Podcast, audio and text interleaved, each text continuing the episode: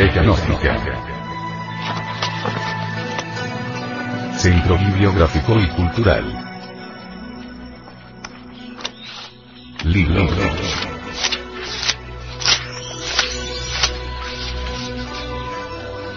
La doctrina secreta de Anahuac. Autor. Samael Aumeor.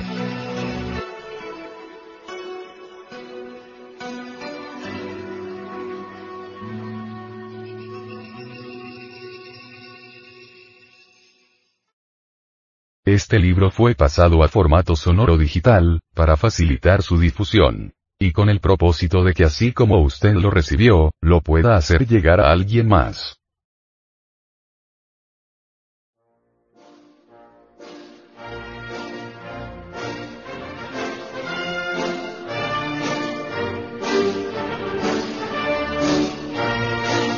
Capítulo 4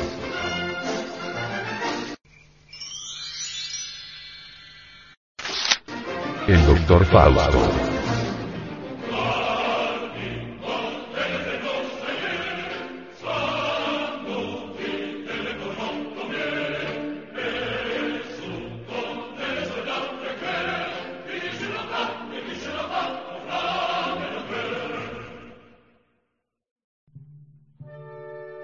El verdadero Lucifer de la doctrina arcaica es, por antítesis, edificante y esencialmente dignificante, todo lo contrario de lo que los teólogos, cual Desmousiaux y el Marqués de Merville suponen, pues es ciertamente la alegoría de la rectitud, el símbolo extraordinario y maravilloso del más alto sacrificio, el Christus Lucifer de los gnósticos, y el Dios de sabiduría bajo infinitos nombres.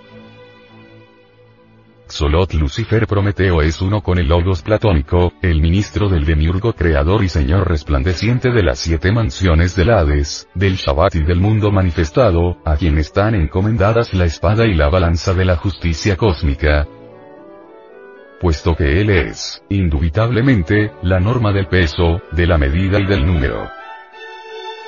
El Horus, el Brahma, el Aura Mazda, etc. Siempre inefable.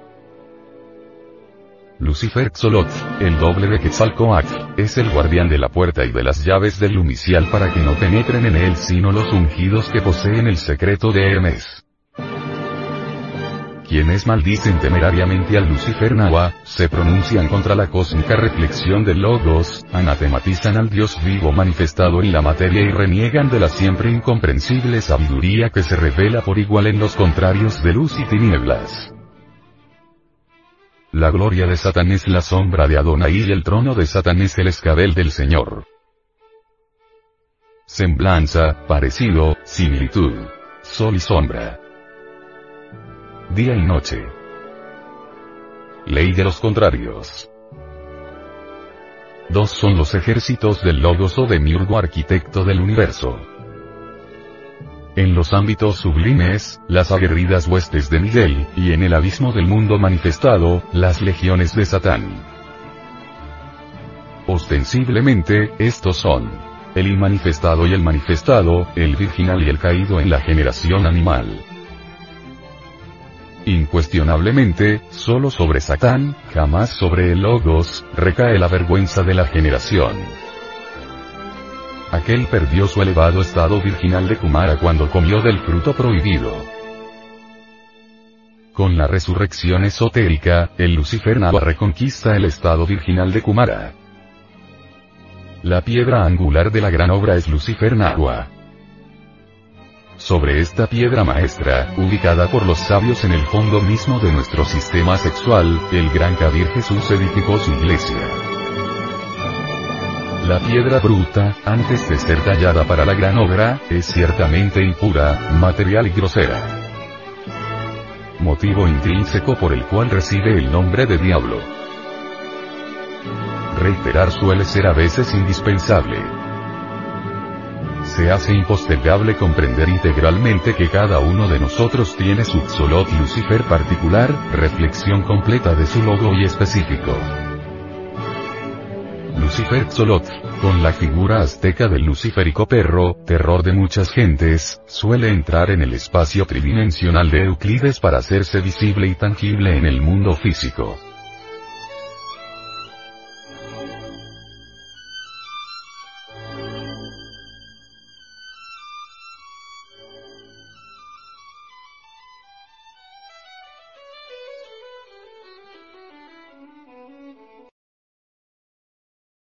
El conde Gaspar Moir de Loca, ínclito señor de los tiempos idos, cuenta cómo se comportaba prestigiar, el extraño perro del doctor Fausto. Negro can de largos pelos y penetrante mirada.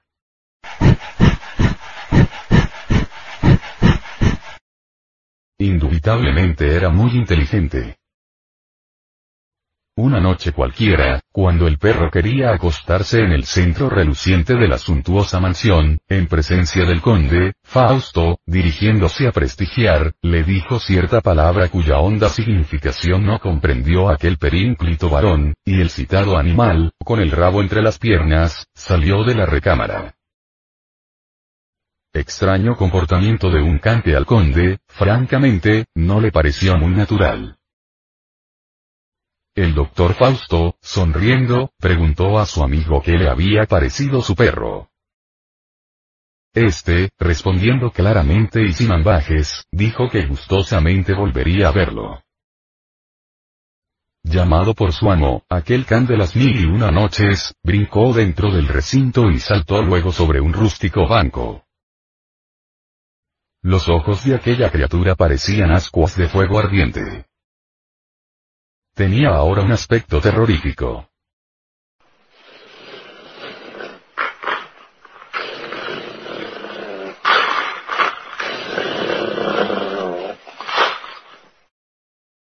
Cuando el doctor Fausto acarició su lomo, el pelo de tan misterioso can cambió de color. Tornóse blanco, después amarillo y por último rojo.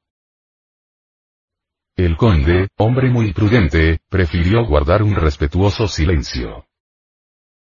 Posteriormente resolvió hablar de cualquier otra cosa. En consecuencia, el perro participa de la magia. Generoso animal que en los tiempos antiguos fue siempre consagrado al dios Mercurio.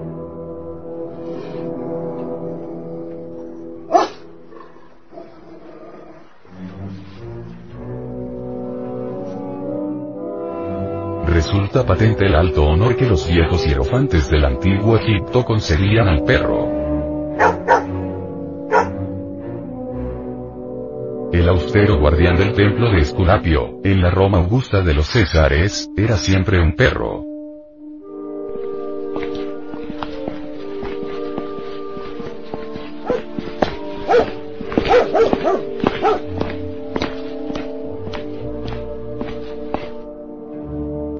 Hablando francamente y sin ambajes, debo afirmar en forma enfática que resulta paradójica la crucifixión del perro.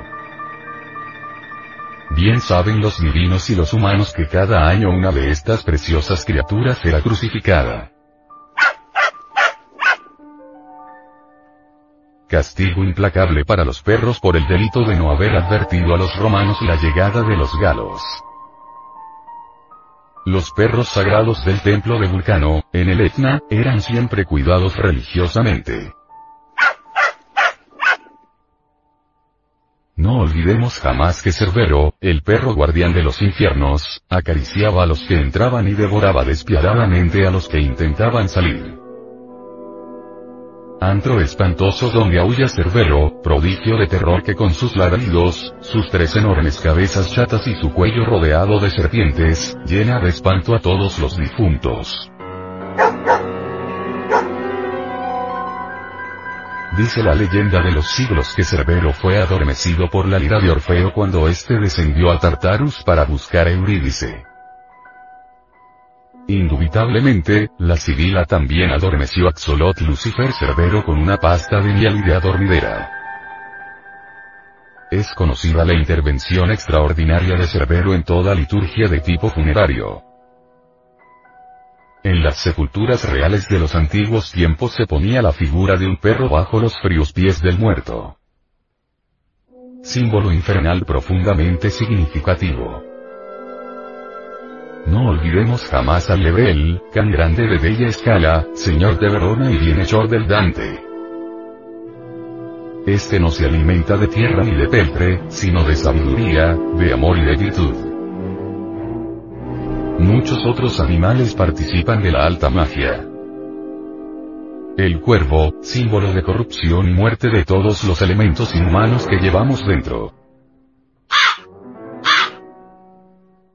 La blanca paloma que alegoriza a la pureza y a la castidad como así también al tercer logos.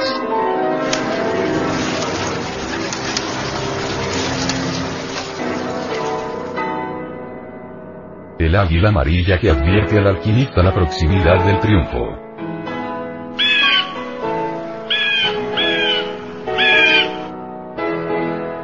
El faisán rojo, que junto con la púrpura de los reyes, anuncia al sabio la consumación total de la gran obra.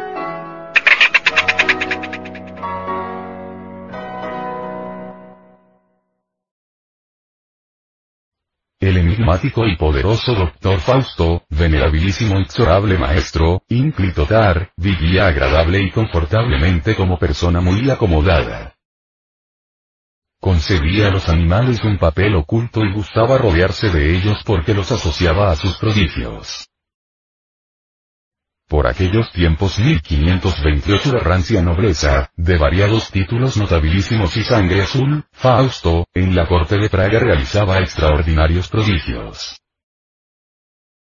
Telendo, cierto gentil hombre que moraba dichoso en una resplandeciente mansión, en buena hora llamada el Áncora, en la calle del Castillo, en Erfurt, lugar donde frecuentemente se hospedaba el doctor Juan Fausto, encantador y mago, celebró una gran fiesta. Mas sucedió que los señores del convite, ante la dorada mesa, reclamaron a Fausto a grito pelado. El anfitrión de la regia morada les declaró que Fausto, el hombre de la maravillosa ciencia, estaba en Praga. Empero, alegres del vino, no por eso el estrepitoso Capul dejaba de llamar a Fausto con insólita demencia, suplicándole que acudiera al festín.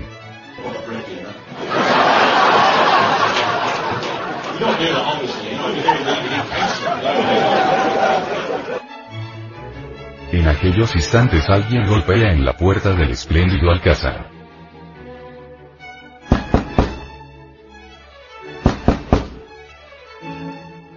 El doméstico vio a través del lucernario del primer piso que Fausto estaba al lado de su caballo, ante la puerta, como si acabara de apearse, y hacía signo de que le abrieran. El fámulo corrió a avisar al amo, que se rió estrepitosamente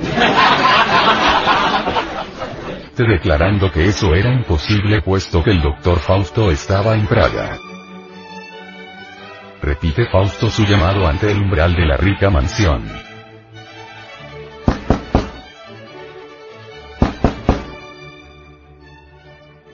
El señor de la morada miró a su vez. Era él. Con ese imperativo categórico que caracterizaba a los señores feudales, ordenó abrir y brindarle magnífico recibimiento. El doctor Juan Fausto ocupó su lugar en la mesa del festín ante el asombro general de los convidados. El espléndido señor de aquella morada, maravillado en gran manera, ciertamente no pudo resistirse al deseo de preguntar a Fausto cómo había podido venir tan rápido desde Praga. Se lo debo a mi caballo, respondió.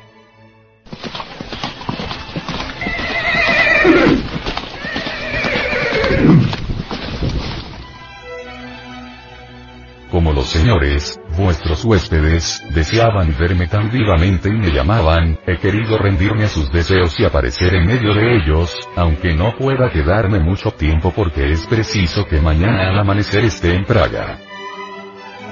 El regio banquete fue muy alegre, el doctor ejecutó con gran éxito sus habituales prodigios y hasta hubo derroche de vino en sortilegios. No está de más recordar en estas cuartillas el coro de las alegres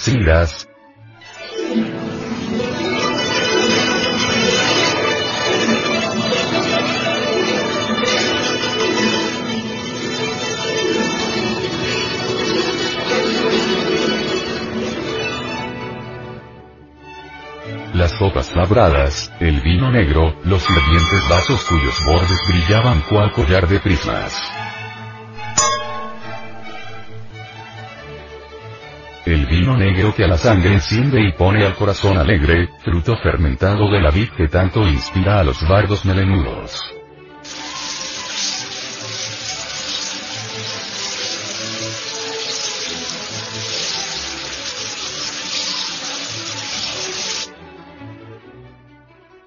Medio del bullicio y de la fiesta, clamó con gran voz Juan Fausto, proponiendo que se gustaran también los vinos extranjeros. Y dicen los que lo vieron, que de un exótico recipiente improvisado manaron entonces caldos de distintas cosechas, milagro faustino muy similar a de las bodas de Caná en Galilea. Más de pronto, en forma inusitada, el hijo del anfitrión penetró en la estancia con el rostro visiblemente contrariado.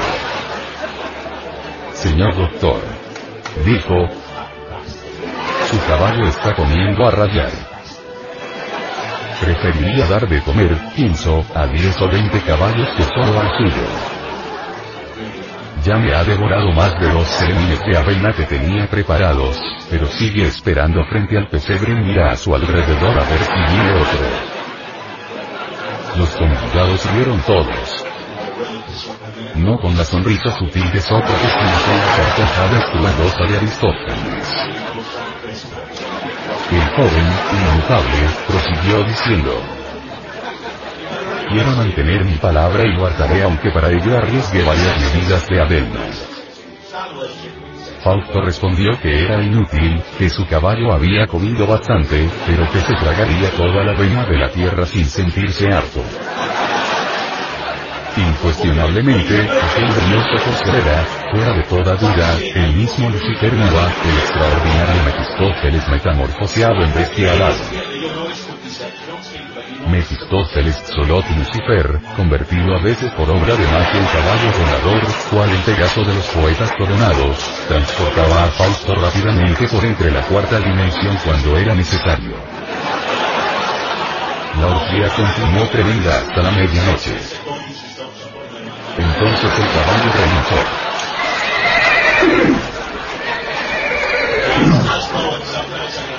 Es preciso que me marche ahora, exclamó el sabio. Pero, los del convite, desbordantes de risa y de contento, le retuvieron suplicantes y de inmediato no pudo marcharse. Por segunda vez, y luego por una tercera, relinchó espantosamente el caballo.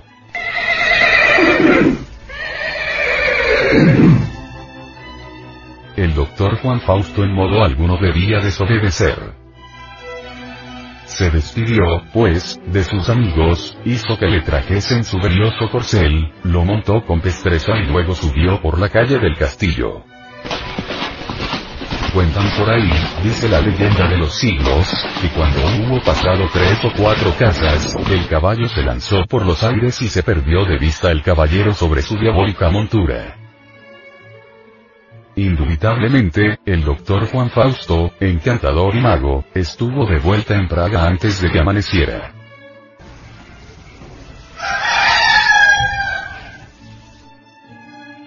El doctor Fausto, al decir de la crónica de Erfurt, dejó ciertamente un vivo recuerdo. Todavía existe la famosa casa Láncora, así como un callejón que lleva el nombre del mencionado sabio. Al concluir este capítulo me viene a la memoria el caso insólito de los 60 hechiceros de Moctezuma viajando con el poder de Lucifer por entre la cuarta vertical, hacia la tierra de sus mayores, la mansión perecedera.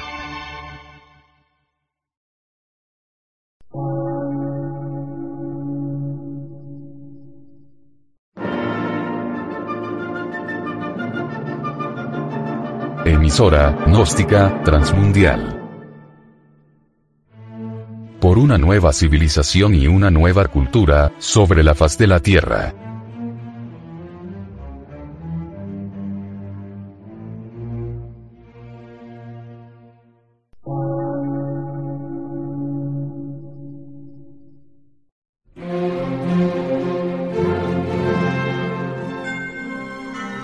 Medio de radiodifusión. Científico, artístico, místico y filosófico. De la Asociación Colombiana de Centros de Estudios Gnósticos, Antropológicos, Psicológicos y Culturales. A. C.